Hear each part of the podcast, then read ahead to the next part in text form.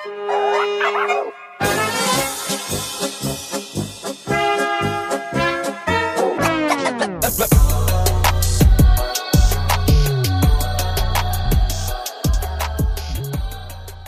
willkommen zu unserem Kulturell Inkorrekt Podcast. Wir starten heute mit der Serie Kulturelle Identität.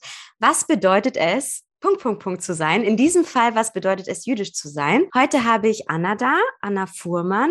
Danke, Anna, dass du heute beim Podcast dabei bist und uns was über die jüdische Community erzählst. Was es bedeutet, typisch jüdisch zu sein, auch über das Leben, das jüdische Leben in Deutschland, auch über Vorurteile, über Mythen, dass du uns ein bisschen darüber aufklärst. Danke auf jeden Fall dafür, dass du heute dabei bist. Vielen Dank für die Einladung, Moni. Zuallererst ähm, würde ich gerne klarstellen, dass ich nur über mich selbst sprechen kann und ich bin nicht das Sprachrohr der jüdischen Community, weil die auch per se so nicht existiert. Ähm, ich kann gerne von meiner persönlichen Lebensrealität erzählen. Ich wurde in der Ukraine geboren. Meine Eltern sind im Jahr 2000 als jüdische Kontingenzflüchtlinge nach Deutschland gekommen. Wir waren in so einer äh, Flüchtlingsunterkunft in der Nähe von Mannheim. Ich habe dann dort auch die Grundschule besucht, dann das Gymnasium. Ähm, dann habe ich Biochemie studiert, was ich jetzt, wo ich mich jetzt in meinem Endstadium befinde. Ich habe meine Bachelor-Thesis über Krebsforschung, über Leberkrebsforschung hier in München geschrieben. Mein Dozent hatte mich hierher empfohlen. Jetzt habe ich Anatom mit dem Helmholtz-Zentrum gemacht und die Frage nach der jüdischen Identität mit der jüdischen Community, die beschäftigt mich persönlich sehr viel in meinem Alltag. Dadurch, dass mein Papa jüdisch ist und meine Mutter nicht jüdisch ist, meine Familie in der ehemaligen Sowjetunion aber von Antisemitismus betroffen ist, weil dort eben keine Unterscheidung gemacht wird, so nach dem Motto, du kommst aus dieser jüdischen Familie, das heißt, du bist jüdisch und du wirst eben auch ähm, diskriminiert. Und dann bin ich nach Deutschland gekommen und musste erstmal sowas wie, ja, dann sind jüdische Menschen aus den Gemeinden gekommen und haben gesagt, nee, du musst erst ein Giur machen, das ist ein Konversionsprozess. Du bist nicht jüdisch. Und das macht natürlich auch viel mit einem selbst, sowas wie eine Selbstwahrnehmung und Fremdbestimmung. Und einerseits fühlt man sich jüdisch und dann äh, mit dem Antisemitismus in der ehemaligen Sowjetunion hat man aber auch eine sehr ähm, komplizierte Beziehung zu seiner eigenen Identität und auch mit der jüdischen Identität, aber auch zu Deutschland wiederum. Das heißt, auch als, als Deutsche sich zu identifizieren. Ähm, würde ich mich auch davon eher distanzieren. Und ja, das sind viele Fragen, die mich sehr viel beschäftigen. Ja, im Rahmen des Podcasts sprechen wir auch über deine Beobachtungen sozusagen, wie du auch gesagt hast. Du sprichst ja nicht, du bist ja jetzt nicht hier eingeladen als Sprachrohr für die Community, sondern mhm. ich frage dich äh, über Basics, die mich jetzt zum Beispiel interessieren oder auch die Community äh, von Kulturell Inkorrekt. Und ich würde mal sagen, wenn wir jetzt mal ganz basic anfangen, was ist denn das Judentum in Anführungszeichen überhaupt? Wir haben ja in unserem Pre-Talk auch gesagt, beziehungsweise du hast ja gesagt, das ist ja jetzt nicht per se nur eine Religion, sondern weitaus mehr. Kannst du das im Rahmen dieses Podcasts mal definieren, was das Judentum überhaupt ist? Anführungszeichen. Frage. Ähm, ich glaube, ich würde da an dieser Te äh, Stelle tatsächlich Max Scholleck zitieren aus, wo er bei Freitagnacht Juice mit äh, Daniel Donskoy geladen war und ihm diese Stelle, äh, diese Frage gestellt wurde und er geantwortet hat, was ist Judentum? Es ist Geschichte. Das ist so eine sehr abstrakte Antwort. Das Judentum ist einerseits, wird es weitergegeben von Familie äh, zu Familie. Das heißt, man wird auch jüdisch geboren in eine jüdische Familie. Es ist auch Religion und es ist auch die 613 Mitzvot, die Geh- und Verbote. Ich zum Beispiel ernähre mich Koscher-Style. Ähm, es gibt bestimmt Menschen, die noch orthodoxer ähm, Koscher essen. Ich ernähre mich vegetarisch und esse nur koscheres Fleisch oder gar kein Fleisch und ähm, halte mich an diese Tradition. Es ist so eine Mischung aus beidem. Es ist Tradition, es ist, ähm, es ist auch so eine Kultur auf jeden Fall. Es ist super divers. Es ist auch irgendwo eine Art zu denken, sich selbst immer zu hinterfragen, viel zu diskutieren, viele Sachen immer in Frage zu stellen. Jüdischer Humor ist auch so eine Sache, Sachen immer mit so einem Witz zu begegnen. Ähm, und ja, ich denke, dass Judentum per se für jeden jüdischen Menschen noch etwas anderes bedeutet bedeutet. Ähm, um es aber zusammenzufassen, würde ich das als eine Ethno-Religion bezeichnen. Das ist sowohl eben, dass man Teil von Am Israel, des Volkes Israel ist und gleichzeitig, dass auch die, das Einhalten der jüdischen Gebote und Verbote, also der religiöse Part. Jetzt hast du ja schon über oder ein Thema angeschnitten, das Thema orthodox. Ähm, bevor wir da jetzt noch einsteigen, für die Leute, die nicht wirklich wissen, was koscher ist, kannst du ganz kurz sagen, was mhm. koscher ist? Es ist geschrieben in den fünf Büchern Moses. Mhm. Ähm, dort wird es eigentlich ziemlich genau alles erläutert, was man ähm, essen darf und was nicht. Koscher an sich bedeutet eigentlich rein, sauber. Zum Beispiel äh, kann man kein Schweinefleisch essen. Man äh, darf Fleisch von Tieren konsumieren, die äh, gespaltene Hufe haben und Wiederkäuer sind. Bei Geflügel gibt es da so eine bestimmte Liste etc., was genau koscher ist und was nicht. Zum Beispiel wäre jetzt ein Krokodil nicht koscher oder ein Hase wäre jetzt auch nicht koscher. Das ist man ja auch in manchen Kulturen. Ähm, dann darf man Milch und Fleisch nicht zusammen essen. Und da gibt es auch wieder verschiedene Traditionen. Manche, nachdem sie Fleisch gegessen haben, warten drei Stunden, andere warten sechs Stunden, bis sie Milch, äh, wieder milchige Speisen zu sich nehmen. Dann ist es äh, komplett verboten, Meeresfrüchte zu essen, die keine Schuppen haben. Sowas wie Shrimps sind nicht koscher, Krebstiere, Quallen, Tintenfisch. Mhm. Ähm, das ist alles nicht koscher. Ich habe aber auch schon mal auch Shrimps gegessen und Wollte ich gerade fragen, hast du schon mal Schrimps gegessen? Sehr, ja, wo mir das auch ein bisschen wehtut, weil ich Schrimps sehr, ähm, sehr, sehr lecker finde. Ich auch. Und ich hin und wieder ein, zwei Mal im Jahr eine Ausnahme mache. Das sage ich jetzt auch mal so frech. Aber trotzdem äh, gönne ich mir nicht jeden Tag Schrimps und ich würde es auch nicht kaufen und bei mir zu Hause essen. Mhm. Ähm, dadurch, dass mein Geschirr dann auch ähm, nicht koscher wäre per se. Mhm. Deswegen, wenn ich das äh, essen würde, dann würde ich das mir in einem Restaurant einmal bestellen und dann diese Genießen. Freude gönnen und dann ja. Tour fleißig fasten und beten, damit ich wieder ähm, koscher bin mit Gott. Ja. Sehr, sehr gut. Vielen Dank, äh, vielen Dank dafür, für die Definition. Jetzt, wenn wir mal die religiöse Seite betrachten, habt ihr ja auch äh, wie, glaube ich, in fast jeder Religion ja verschiedene extreme, also Extreme oder Richtungen, wo man sagen kann, okay, ähm, die einen sind liberaler, die anderen sind konservativer und bei euch in eurem Fall gibt es ja auch noch ultraorthodox. Kannst du das, äh, kannst du den Unterschied zwischen den drei, ich weiß nicht, wie ich das definieren soll, Strömungen nicht, aber du weißt, was ich meine. Also dieser Unterschied zwischen liberal. Ja, Denominationen vielleicht. Mhm. Ja, es gibt sehr viele verschiedene Denominationen im Judentum. Was ich tatsächlich kritisieren würde, ist, dass das ultraorthodoxe Judentum medial sehr präsent ist. Und wenn man das Wort Judentum hört, dann hat man im Kopf zuallererst vielleicht auch die Bilder von der Netflix-Serie Unorthodox oder irgendwie aus äh, Meer Sherim, aus dem ultraorthodoxen Viertel in Israel mit äh, Männern, die Payes tragen. Das sind solche Schläfenlocken mhm. in Hüten mit schwarzer Kleidung, äh, mit Socken, so eine ähm, ja, Städtekultur auch, was jetzt nicht unbedingt der Lebensrealität von den meisten Juden und Jüdinnen entspricht, die ich kenne und besonders auch nicht in Deutschland. Ähm, hier würde ich, ist das liberale Judentum auf jeden Fall mehr vertreten von der, wie man es praktiziert. Das widerspricht sich aber auch den Gemeinden, die orthodox ähm, ausgerichtet sind. Es gibt sowas wie ein Einheitsgemeindenkonzept, wo sich sozusagen alle Denominationen des Judentums irgendwie angesprochen fühlen sollten. Allerdings ist es im liberalen Judentum so, dass auch Frauen Rabbinerinnen werden können. Es ist so, dass man äh, zum Beispiel jetzt, dass man sein Telefon auch an Schabbat benutzt, weil man sagt, dass es in der Torah nicht genauso geschrieben steht, dass man keine Elektrizität so benutzen äh, darf, etc. Es ist eine andere Auslegung der Torah. Und es wird aber ein orthodoxer Standard verfolgt in den Gemeinden in Deutschland. Die meisten meiner jüdischen Freunde und Freundinnen essen nicht koscher, besuchen die Synagoge vielleicht, wenn es hochkommt, einmal im Jahr an Yom Kippur am höchsten jüdischen Feiertag, ja. wenn überhaupt. Und es ist auch überhaupt nicht schlimm, weil das sind nicht weniger jüdische Menschen. Richtig. Es ist einfach nur so ein bisschen, äh, ja, paradox, dass dieses Bild des Judentums so eine Assoziation ist in den Köpfen von Menschen, obwohl das einfach überhaupt nicht der Lebensrealität entspricht und es dazu führt, dass mir persönlich, ich mit meinem Platinstoff blondierten Haaren, ähm, mit einem Minirock, den ich hin und wieder trage, meine jüdische Identität abgesprochen wird, weil ich nicht genug jüdisch aussehe und weil ich eben nicht diesen Bildern eines typischen Juden, einer typischen Jüdin entspreche, was auch immer das jetzt sein soll. Ja, es ist also, das, darüber haben wir auch in unserem Pre-Talk gesprochen, also das, das Bild, was von Jüdinnen und Juden oder der jüdischen Community in den Serien oder in Filmen überbracht mhm. wird, ist eigentlich fernab das, was man so erwarten würde. Ich meine, klar gibt es, aber das gibt es auch im Islam, das gibt es auch, sage ich mal,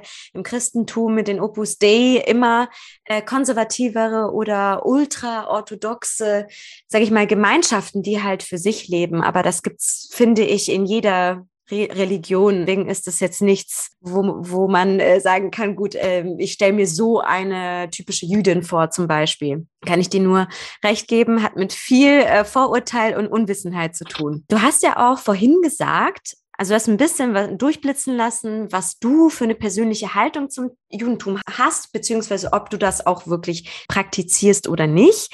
Und du hast aber vorhin auch einen wichtigen Punkt genannt. Deine Eltern sind glaube ich, dein Papa war jüdisch, oder? Oder deine mhm. Mutter, genau. Da hast du ja auch im Pre-Talk gesagt, dass es ähm, den, die zwei Phänomene sozusagen Patrilinearität und Matrilinearität gibt. Also wenn man äh, sozusagen das Jüdischsein von der Mama bekommt oder vom Papa. Kannst du das vielleicht noch mal ein bisschen ausführen für die Leute, die es noch nicht gehört haben, wie das bei mhm. euch in der Community gehandhabt wird? Genau, ähm, es ist so, dass im orthodoxen Judentum wird das Judentum ausschließlich über die Mutter weitergegeben. Das spielt äh, da auch gar keine Rolle, ob der Vater jüdisch ist oder nicht. Wenn deine Mutter jüdisch ist, bist du jüdisch und dann kann dir niemand dein Judentum irgendwie anzweifeln. Das steht so wortwörtlich überhaupt nicht in den fünf Bücher Moses drin. Das ist tatsächlich eine rabbinische Auslegung und der Kohen-Status. Es gab die Kohanim und die Leviten. Das waren äh, von den zwölf Stämmen Israels die zwei Stämme, die für den Tempeldienst ähm, zuständig waren. Der Tempel, der in Jerusalem steht, wo jetzt nur noch die Klagemauer, also eine ähm, Front des Tempels existiert. Dort war vorher sozusagen die komplette religiöse Praxis zentriert und dieser Kohen-Status wurde allerdings über den Vater weitergegeben.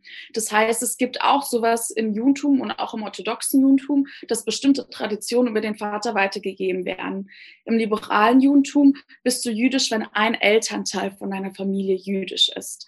Dadurch, dass ähm, das Judentum aber eben nicht nur Religion ist und nicht nur Halacha, also Gesetz, ähm, sondern eben auch diese Tradition, die mit der Familie ähm, weitergegeben wird, ist es auch total ähm, paradox, wenn mir persönlich Menschen mein Judentum absprechen, weil mein Papa jüdisch ist und meine Mutter nicht, obwohl ich einen Konversionsprozess ähm, durchlaufen habe, wenn die mir das absprechen, aber selbst überhaupt nicht die super ultra-orthodox sind und, und ihr Leben auch gar nicht nach den Gesetzen ausleben und die genau wissen, dass das Judentum mehr ist als nur ähm, die religiöse Praxis. Und dieses Phänomen ist besonders in den Gemeinden und in der jüdischen Community unglaublich belastend, um dieses Adjektiv jetzt zu benutzen. Eine gute Freundin von mir ist zum Beispiel sogar matrilinear jüdisch. Ihre Mutter ist jüdisch und sie muss sich trotzdem ständig rechtfertigen, dass sie jüdisch ist und keinen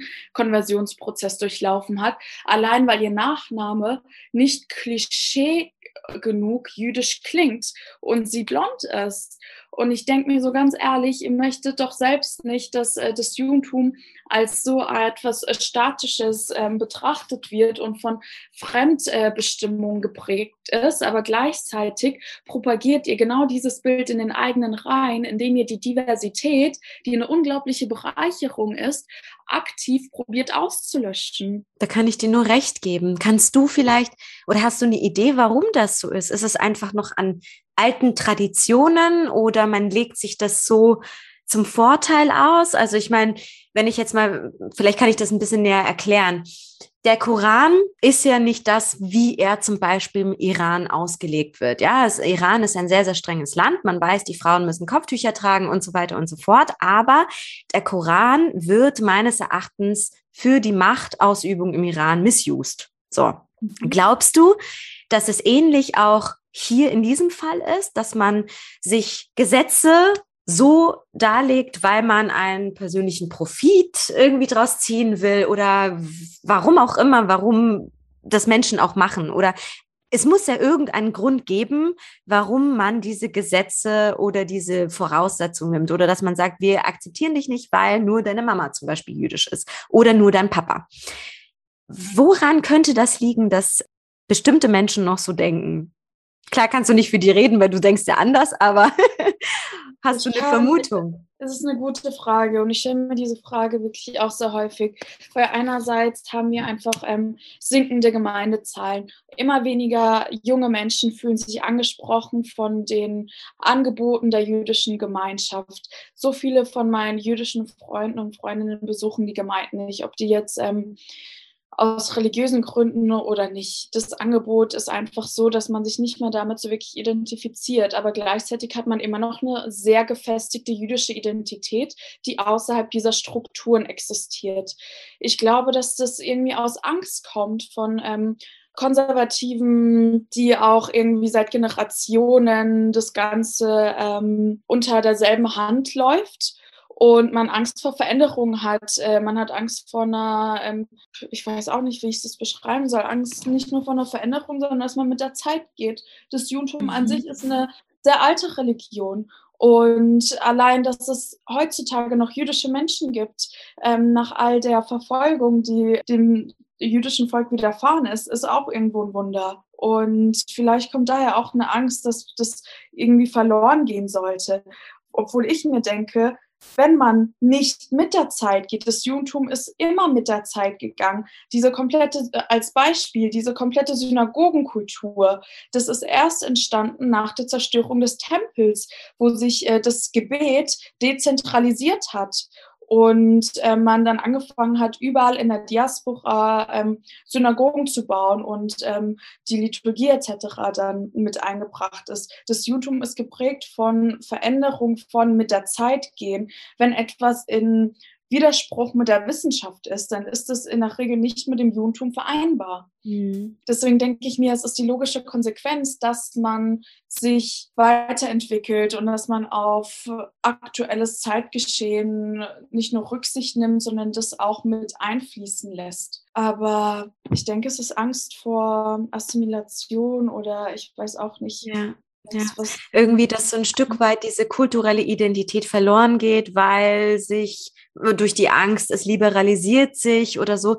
Ich meine, ähm, kann ich auch nur aus, aus, äh, aus dem iranischen, aus der iranischen Community sprechen. Da haben wir auch sehr, sehr schwierige Leute teilweise. Und äh, da ist natürlich auch immer so die Antwort, also zum Beispiel in unserer Religion ist es so, ich darf eigentlich nicht mit meinem Partner zusammenleben, wenn ich nicht mit ihm verheiratet bin. Punkt. Ist einfach so. Äh, spricht gegen die Regeln, spricht gegen die Religion. Und wenn man das dann halt doch macht, gibt's halt trotzdem immer noch Menschen, die sagen, was, wie kannst du nur deine Tochter mit einem, also unverheiratet mit dem so und so zusammenleben lassen? Ist auch eine gewisse Angst, dass die Religion verloren geht und die kulturelle Identität der Iranerinnen und Iraner. Deswegen kann ich das sehr, sehr gut verstehen. Jetzt lass uns mal über das Thema typisch jüdisch sprechen. Erstmal über darüber die positiven Seiten. Was ist denn typisch jüdisch überhaupt? Also da gibt es zum Beispiel ja, was ich dich ja auch gefragt habe, freitags dieses Schabbat nennt man das. Äh, gibt es noch weitere Feiertage oder das äh, Thema koscheres Essen hast du ja schon angesprochen. Feste Traditionen, was du mit typisch jüdisch betiteln würdest? Absolut. Also ähm, typisch jüdisch ist für mich auf jeden Fall ähm, Schabbat.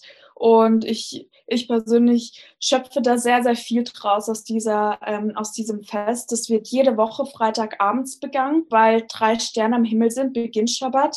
Manche gehen da in die Synagoge, ins Gebet, andere nicht. Es ist so, dass Frauen ähm, das Gebot haben, Kerzen zu zünden und ein kleines Gebet zu sprechen und damit wird der Schabbat eingeleitet. Dann hat man Chalot, das ist so ein, ähm, so ein geflochtener Hefezopf, der wird bedeckt mit einer Decke, dann werden verschiedene Segensprüche gesprochen, ähm, ein rituelles Händewaschen, es werden Lieder gesungen und ähm, der Segensspruch für Wein wird gesprochen und das alles ist so eine Zeremonie, die vor dem eigentlichen ja, Abendessen stattfindet und danach isst mhm. man zusammen mit der Familie oder mit Freunden zu Abend.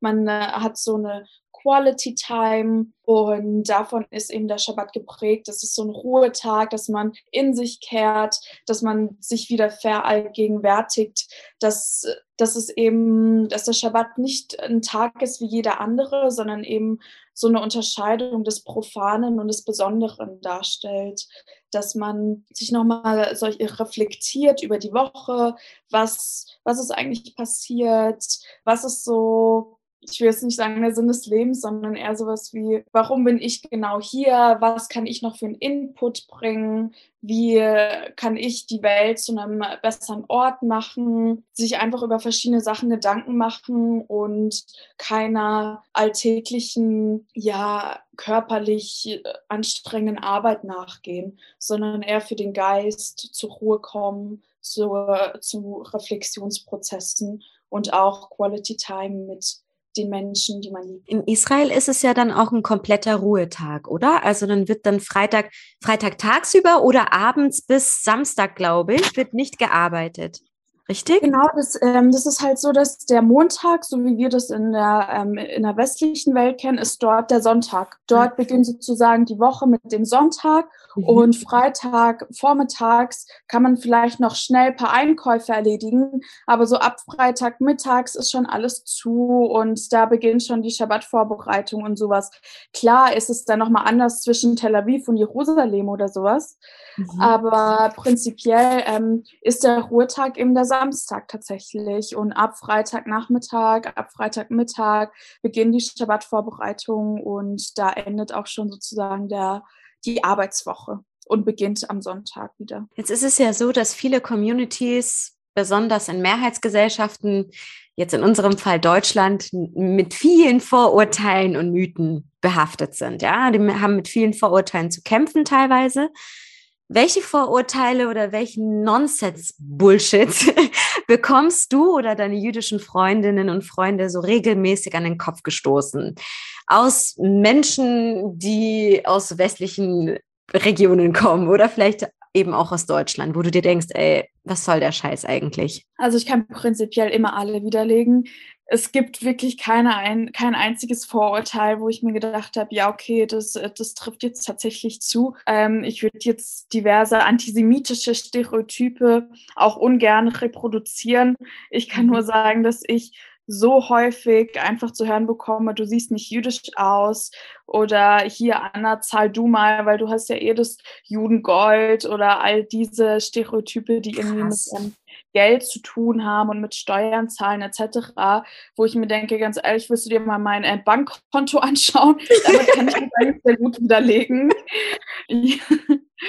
Und sonst, was mich auch immer stört, ist, wenn, wenn Juden und Jüdinnen in einer Diaspora für die israelische Regierung verantwortlich gemacht werden, wenn mhm. dort ein Konflikt stattfindet. Das ist auch immer eine diese Assoziation ploppt immer sehr schnell auf, wenn man sagt, dass man jüdisch ist, etc. Und es muss nicht unbedingt irgendwie miteinander zu tun haben. Und die meisten meiner jüdischen Freunde und Freundinnen haben auch keine israelische Staatsbürgerschaft, haben aber auch irgendwie eine Verbindung zu Israel. Das Ganze ist sehr individuell ausgelegt und Juden und Jüdinnen in der Diaspora dafür verantwortlich zu machen und auch diesen Bezug zu Israel aufzuzwingen, wo auch nicht unbedingt einer existiert, ist auf jeden Fall auch antisemitisch. Oder was ich auch sehr übergriffig finde, ist, wenn Menschen erfahren, dass du jüdisch bist, weil du das selbst sagst oder weil sie das rausfinden und dann denken, dass sie ein Anrecht darauf haben, auf die ähm, Überlebensgeschichte von deinen Vorfahren, so nach dem Motto, ja, ähm, wie viele von deinen Familienverwandten wurden eigentlich vergast oh, äh, während Gott. des Zweiten Weltkriegs? Das und die denken so halt wirklich, dass sie ein Anrecht darauf haben, dass du denen deine komplette jüdische Biografie, deine Lebensgeschichte auslegst. Und ja, die, ich würde da nur mal empfehlen, ähm, in die eigene Stammbaumbiografie zu schauen. Ähm, wie viele von ähm, deinen Vorfahren haben denn was genau gemacht während des Zweiten Weltkriegs? Bevor du mich da jetzt fragst, wäre es vielleicht mal angebracht, über deine eigene Familiengeschichte dich mal damit auseinanderzusetzen. Ja, hast du vollkommen recht. Also ich muss dir vor allem bei den letzten zwei Punkten sehr, sehr recht geben. Also einmal das Thema Israel und, also Israel-Palästina-Konflikt da fällt mir das jetzt als jüngstes Ereignis ein, wo ich auch auf Instagram so echt mir gedacht habe, Leute, habt ihr eigentlich irgendwie ein Hirn noch? Ja, also eine Gesellschaft oder Leute, die gar nicht in Israel selbst leben. Selbst die. Gesellschaft ist wahrscheinlich nicht hundertprozentig davon überzeugt, was die Politik da treibt, auf beiden Seiten, weil im Iran ist es genauso. Es ist genauso beleidigend äh, zu sagen, ja, pff, scheiß Iraner, weil äh, die iranische Politik halt einfach dort Scheiße baut. Also für die Politik in den jeweiligen Ländern kann die Gesellschaft nicht. Und dass man dann hier hier in Deutschland über Social Media so ein Hass gegenüber eine, sei es jetzt welche Seite auch immer, eine gegenüber einer Community verbreitet, finde ich verantwortungslos und äh, charakterlos, sage ich ganz ehrlich. Und das ist mir genau, also als das mit dem Israel, Israeli-Palästina-Konflikt äh, aufgeploppt ist, ist mir das besonders nochmal bewusst geworden, was da vor allem äh, für ein Hass gegenüber der israelischen Community oder der jüdischen Community gegenüber gebracht wurde. Einfach nur beschimmenswert ähm, total ähm, unverhältnismäßig, ja. wie das medial überhaupt dargestellt wird. Das bedient auch irgendwo so einen Judenfetisch, dass Israel überhaupt immer in den Medien ist und dass auch Almans ähm, sich immer darüber unterhalten und einer Wannabe-Intellektuelle machen, äh, dass sie sich ja. dort irgendwie auskennen. Ja, hm, ich, ich bin mir sehr bewandert mit der Politik Israels und mit der Siedlungspolitik und mit der Staatsgründung. So, Bro, ganz Jetzt ehrlich. Sind sie alle auf einmal Hobbypolitiker geworden. Genau, so wie viel kannst du mir dann über andere Konflikte sagen? Weißt du überhaupt, dass ein Genozid stattfindet an UigurInnen? Warum lese ich jeden zweiten Tag in den deutschen Medien irgendwas über Israel und über andere Konflikte gar nicht? Nee, du hast vollkommen recht, gebe ich dir voll recht. Und dieser Fetisch, ähm, den finde ich auch extrem antisemitisch. Und Philosemitismus ist auch eine Sache, die mich in meinem Alltag viel begleitet. Wenn ich sage, dass ich jüdisch bin und dann kommt sowas, oh, wie schön, wie interessant. Oh, hm, ähm, ein Typ hat mal zu mir gesagt, ich wollte schon immer mal eine Jüdin heiraten. Hä? So, warum? Warum solltest du das tun? Warum? Ja, ich weiß auch nicht. Ich finde das irgendwie so, keine Ahnung, vielleicht dachte der, dass Reichernd. Ich, so, ich muss dich dann leider enttäuschen. Ich regiere auch nicht die Welt und auch nicht die Medien. Wenn ich die Medien regieren würde, dann gäbe es weniger Antisemitismus. Ich sag dir, wie es ist. Ja, danke auf jeden Fall, dass du so offen darüber sprichst. Deswegen machen wir auch den Podcast. Wir wollen ja nicht über Friede, Freie, Eierkuchen sprechen, sondern über weitaus mehr. Und das führt, sich, führt mich auch zum nächsten Thema, eben euer Jubiläum. Das hast du ja angesprochen, 1700 Jahre jüdisches Leben in Deutschland. Juhu oder nicht Juhu. Ähm, wir fangen jetzt erstmal damit an. Um was handelt es sich denn über, überhaupt bei dem Jubiläum? Gut, sagt, verrät schon der Name ein bisschen, aber was ist denn so die Ge Geschichte dahinter? Also es ist so, dass ähm, in der Nähe von Köln wurde in einer bestimmten Schrift vor 1700 Jahren, das ist das erste Dokument, wo jüdisches Leben schwarz auf weiß, ein Beweisstück existiert, dass es schon vor 1700 Jahren jüdisches Leben in, ja damals war das nicht Deutschland, aber in diesem Bereich gab.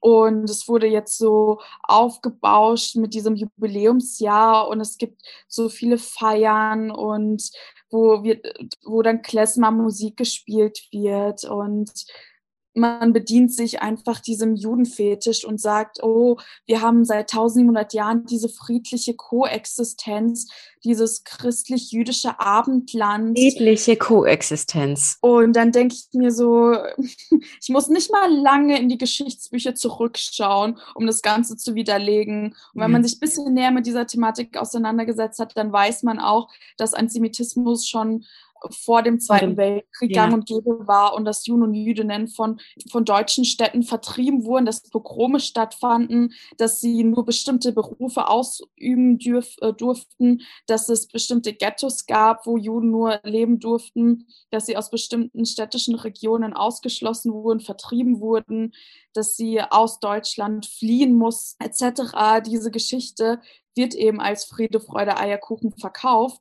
Und ich finde es nicht per se schlecht, dass es dieses, ähm, dass es in den Medien existiert, dieses 1700 Jahre jüdisches Leben. Ich persönlich hätte mir einfach gewünscht, dass man das Ganze aber mehr aus einem historischen Fokus einfach betrachtet und mit mit mehr Wissen, mit historischen Fakten eben aufbaut und eben genau über Sachen informiert, die man noch nicht wusste, anstatt so einen Judenfetisch zu bedienen.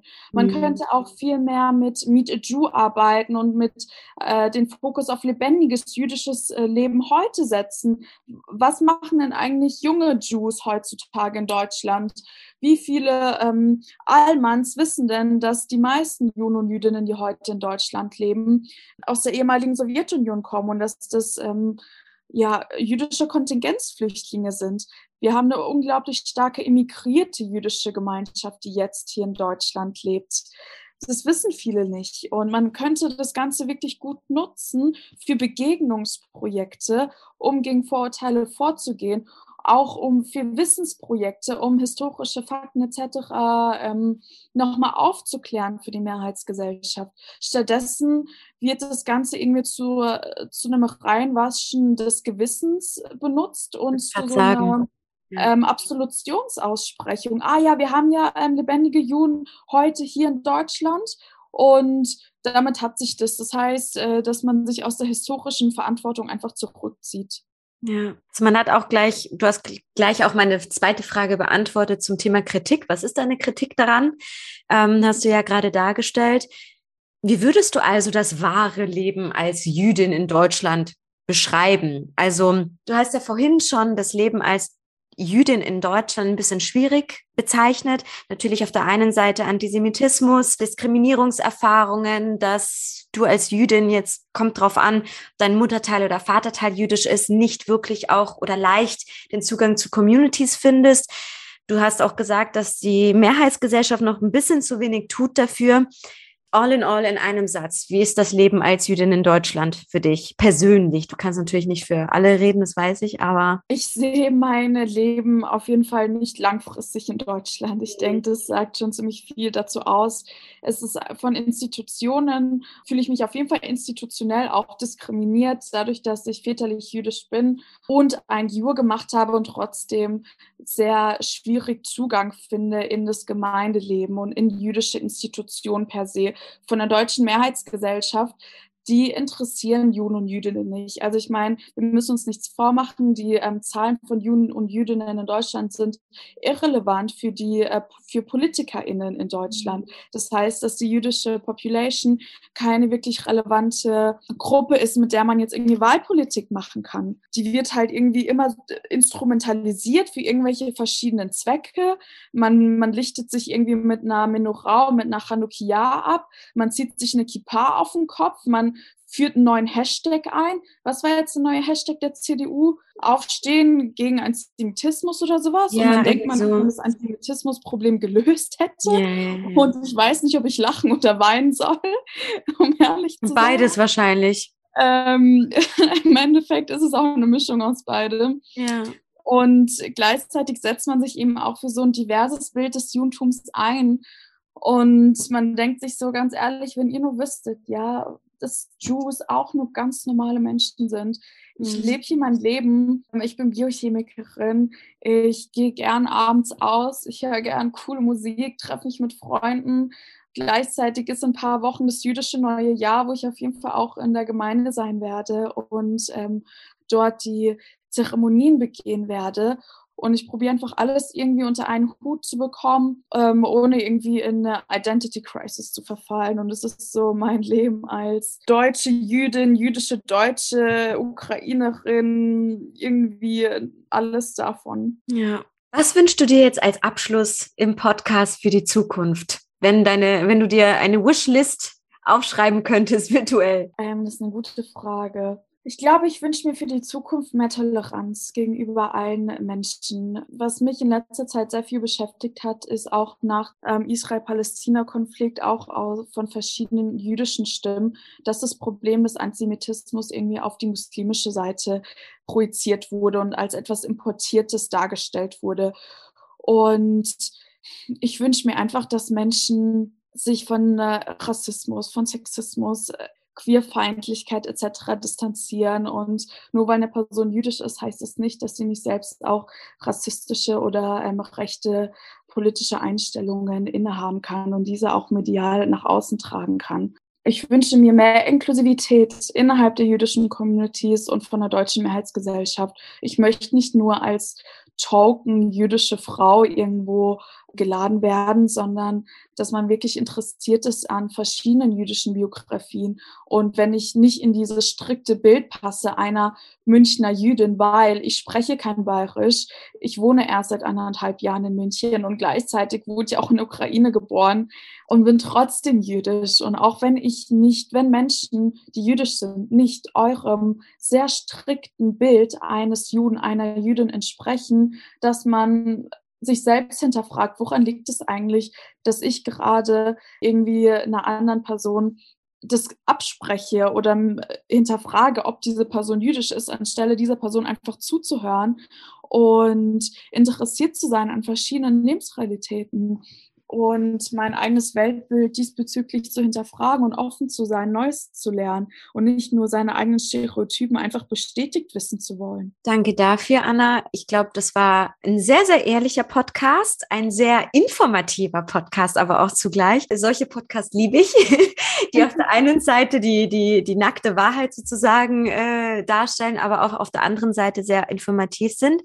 Ich danke dir auf jeden Fall für deine Zeit, dass du mit mir in dem Podcast gesprochen hast und werde dann, wenn du willst, dass man dich kontaktiert, dein äh, Instagram-Account oder ähm, ja, LinkedIn, whatever, einfach in die mhm. Show Notes packen. Dann können die Leute auch Kontakt zu dir aufnehmen und mit dir quatschen und sich austauschen. Aber vielen Dank auf jeden Fall für deine Zeit heute. Super gerne. Vielen Dank, Dimoni. Es hat wirklich super viel Spaß gemacht. Und besonders möchte ich hervorheben, dass das jetzt ein Podcast war, wo man eben von mir nicht genau die Vorstellung eines Juden, mhm. einer Jüde nochmal reproduziert wissen wollte, sondern einfach nur eine ehrliche Meinung wissen wollte. Und das, danke dir, dass du offen genug warst, diesem einen Raum zu geben. Sehr gerne, sehr gerne. Liebe Zuhörerinnen und Zuhörer, vielen Dank, dass ihr uns heute eure Zeit geschenkt habt. Ihr findet den Instagram-Account ähm, in den Show Notes von Anna. Ihr könnt gerne Kontakt zu ihr aufnehmen. Und wie immer wünsche ich mir von euch, dass ihr die Folge teilt, weiterleitet, darüber spricht und ja, einfach mal ein bisschen Transparenz zu schaffen. Was ist denn jüdisch überhaupt? Also nicht das Bild, was wir in Serien auf Netflix und Co. übermittelt bekommen, sondern einfach wirklich ganz normale Menschen wie du und ich oder wie ihr und ich. Das war's von uns. Schönen Tag und bis bald. Tschüss.